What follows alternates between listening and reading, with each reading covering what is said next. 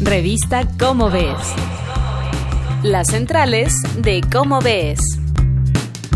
La ciencia de la deshonestidad. Hola, ¿qué tal amigos de Radio UNAM? Soy Claudia Augesto de Divulgación de la Ciencia de la UNAM. Les doy la bienvenida a estas centrales de la revista Cómo ves. Y como siempre está conmigo Sergio de Régules, que me da muchísimo gusto saludarlo. Él es asesor científico de esta fabulosa revista de la universidad. ¿Cómo estás, Sergio? Muy bien, Claudia, muy contento de estar aquí. Qué bueno, me da mucho gusto recibirte como siempre. Y hoy tenemos un tema que todos hemos pasado por ello.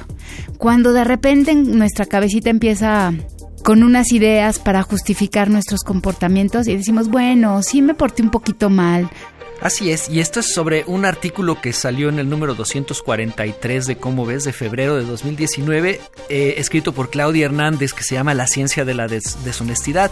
Y lo sorprendente tal vez no sea que todos a veces hemos hecho, bueno, sí tiré un papelito a la calle, o sí me pasé un alto, o sí, pero no, sino que se puede estudiar científicamente. Entonces Claudia nos cuenta de los experimentos, de varios experimentos, y habla en realidad de muchos, de muchos eh, experimentos sobre esto, pero sobre todo los de Dan Ariely, que es un profesor de psicología y de economía conductual.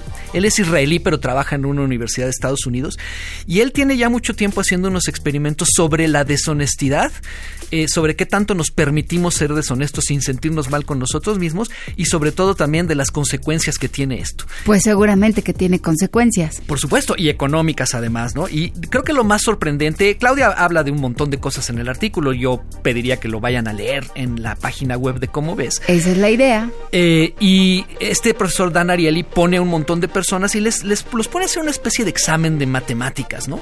Y les dice, después les vamos a dar dinero según cuántas, eh, cuántos aciertos tengan. Eh, pero la modalidad chistosa es que nadie va a calificar los exámenes, sino que la gente después nada más echa sus exámenes en una trituradora para que dejen de existir, de existir evidencia y cada persona le dice al experimentador cuántos aciertos tuvo y se confía en la persona y según cuántos aciertos diga que tuvo la persona se le da una cantidad de dinero.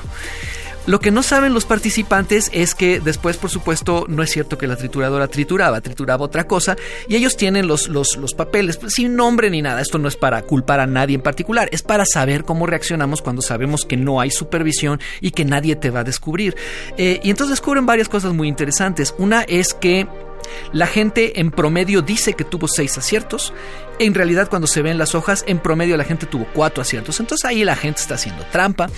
Descubren también que en una serie de variaciones de estos experimentos, que el, hasta el 70% de los participantes llegan a hacer trampa y ya han investigado, ya han usado 40 mil personas a lo largo de muchos años.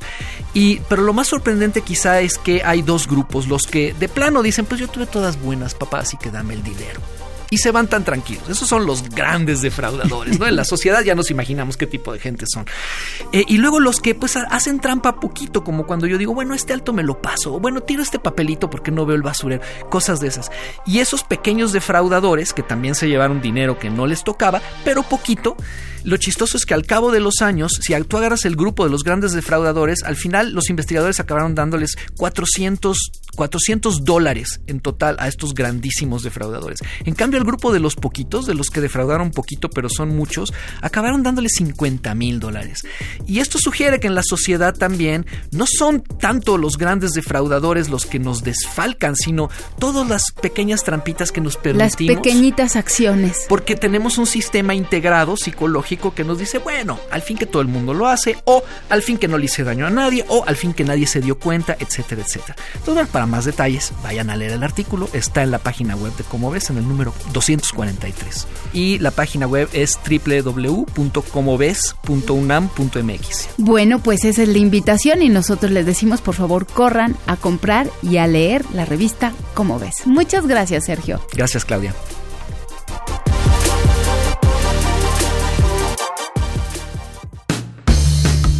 Esto fue una producción de la Dirección General de Divulgación de la Ciencia, UNAM.